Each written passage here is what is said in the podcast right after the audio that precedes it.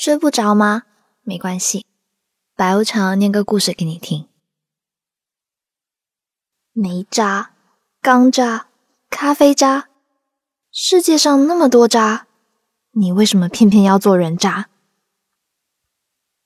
朋友深夜发朋友圈控诉他最近遭遇的渣男。起初呢，快速展开追求攻势，两个月后就玩失踪，最后。发来一句：“我太忙了，不想耽误你的青春。”就给这段爱恋画上了句号。唉，大家纷纷感叹：世上渣男千千万，套路总是惊人的相似啊！那今天白无常就来教授大家如何识别高级渣男，分享给所有仍然相信爱情的你。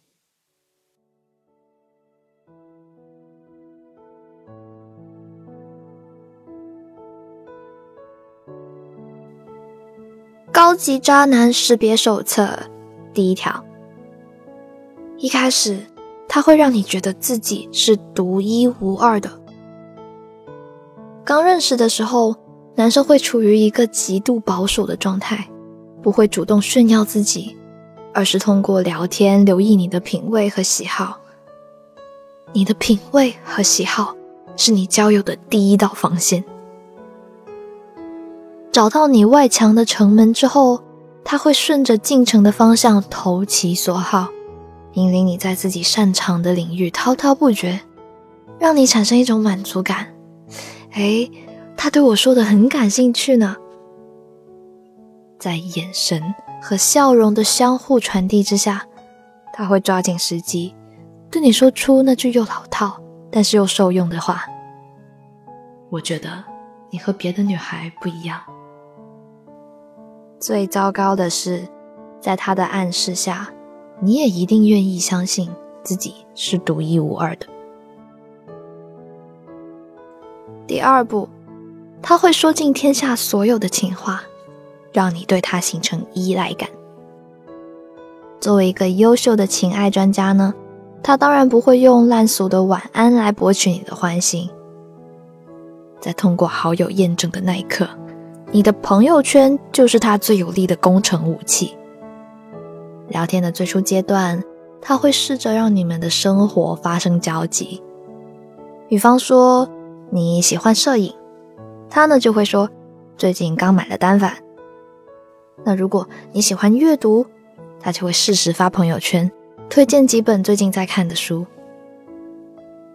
当你们交集的范围扩大之后，他就会快速将情话穿插在日常的聊天中，但每次都会点到即止，不会给你带来任何负担，而是一种潜移默化的依赖感。只要一个星期，他就能把王小波和朱生豪的情话都说个遍。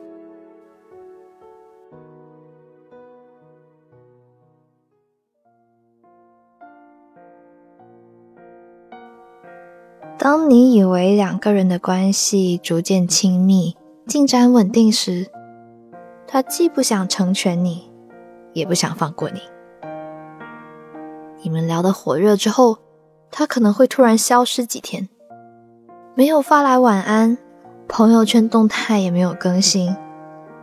这很大可能是他故意设计的欲擒故纵，以此检验你对他的依赖性。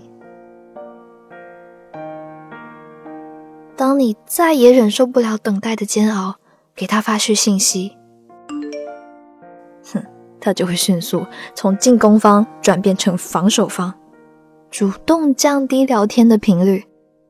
但是哦，在聊天的时候还是会保持充足的热情，摆出一副姜太公钓鱼的姿态，让你自我陷入患得患失的烦恼，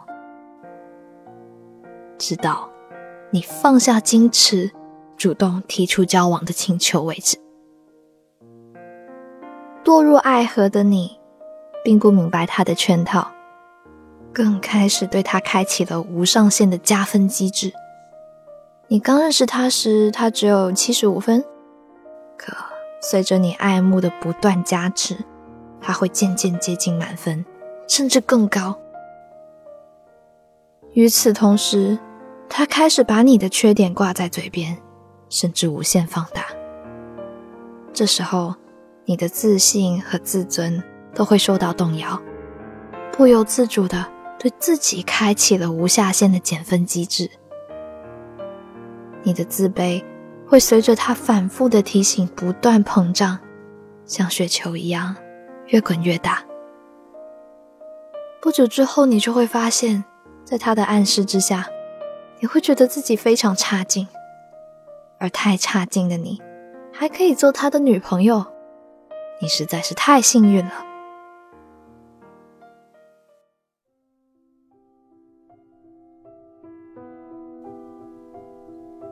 当你以为爱情的天秤达到一种舒服的平衡状态时，它可以做到一键切换，从供暖模式转换成快速制冷模式。给这段关系来一场说走就走的北极旅行。他开始变得忙碌，毫无预兆又合情合理。学习、工作、应酬、家人，这些全部都是他防身的装备。有了装备的保护，他理所当然的没有时间和你吃饭，没有时间和你约会，甚至。连发信息、打电话给你的时间都没有，每次见面都要等到千载难逢的顺路。好比说，我刚好去那头办公，可以跟你见个面。这时，你或许已经认识到自己被打入了冷宫，但依然心存希望。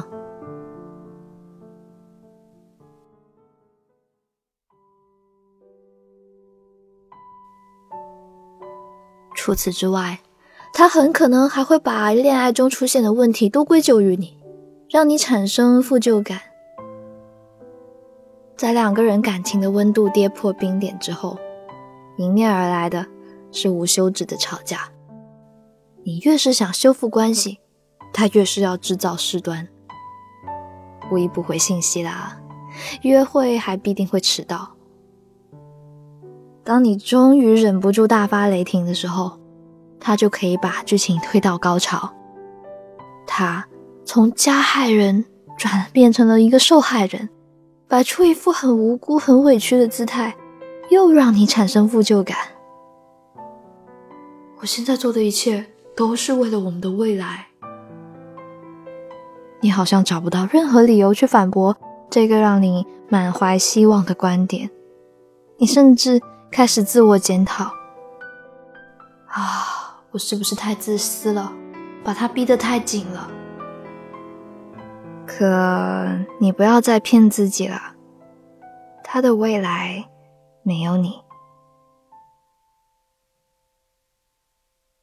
当这段感情走到了最后，他能说出一万个为你好的分手理由。他会说，分手。也是为你好。唉，我太忙了，不想耽误你的青春。我现在给不了你幸福，希望你未来的老公能跟我一样爱你。无论你怎么回复，都改变不了结局。你被彻底驱逐出皇城，然后哭着感叹：因为一个人讨厌一座城。那你最应该讨厌的，不是那座城，而是那个人，因为那座城是他从你手中抢过来的。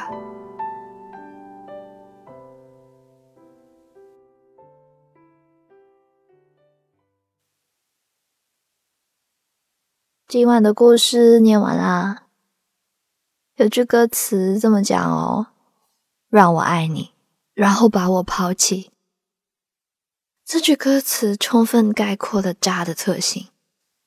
希望所有的好女孩都能保护自己，使出你的火眼金睛识别渣男。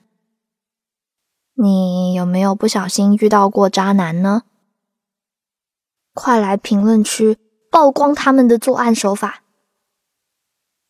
如果喜欢今天这个故事的话呢，记得给我的节目点赞。想听白无常小剧场呢？记得去公众号 Storybook 二零一二找我们。然后我是白无常，依旧在 Storybook 睡不着电台等你，晚安。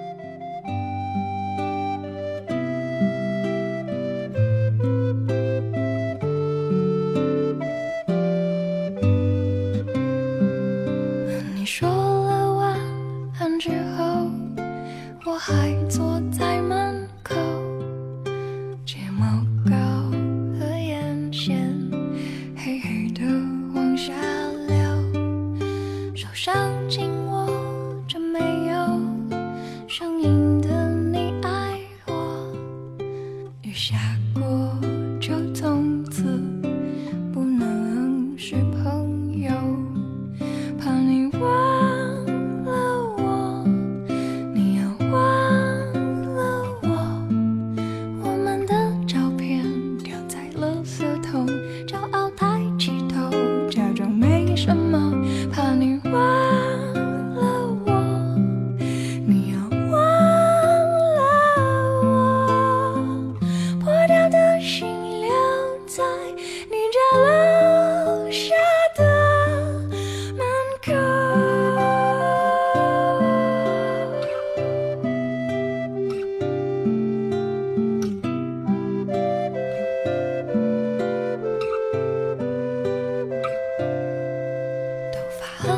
朋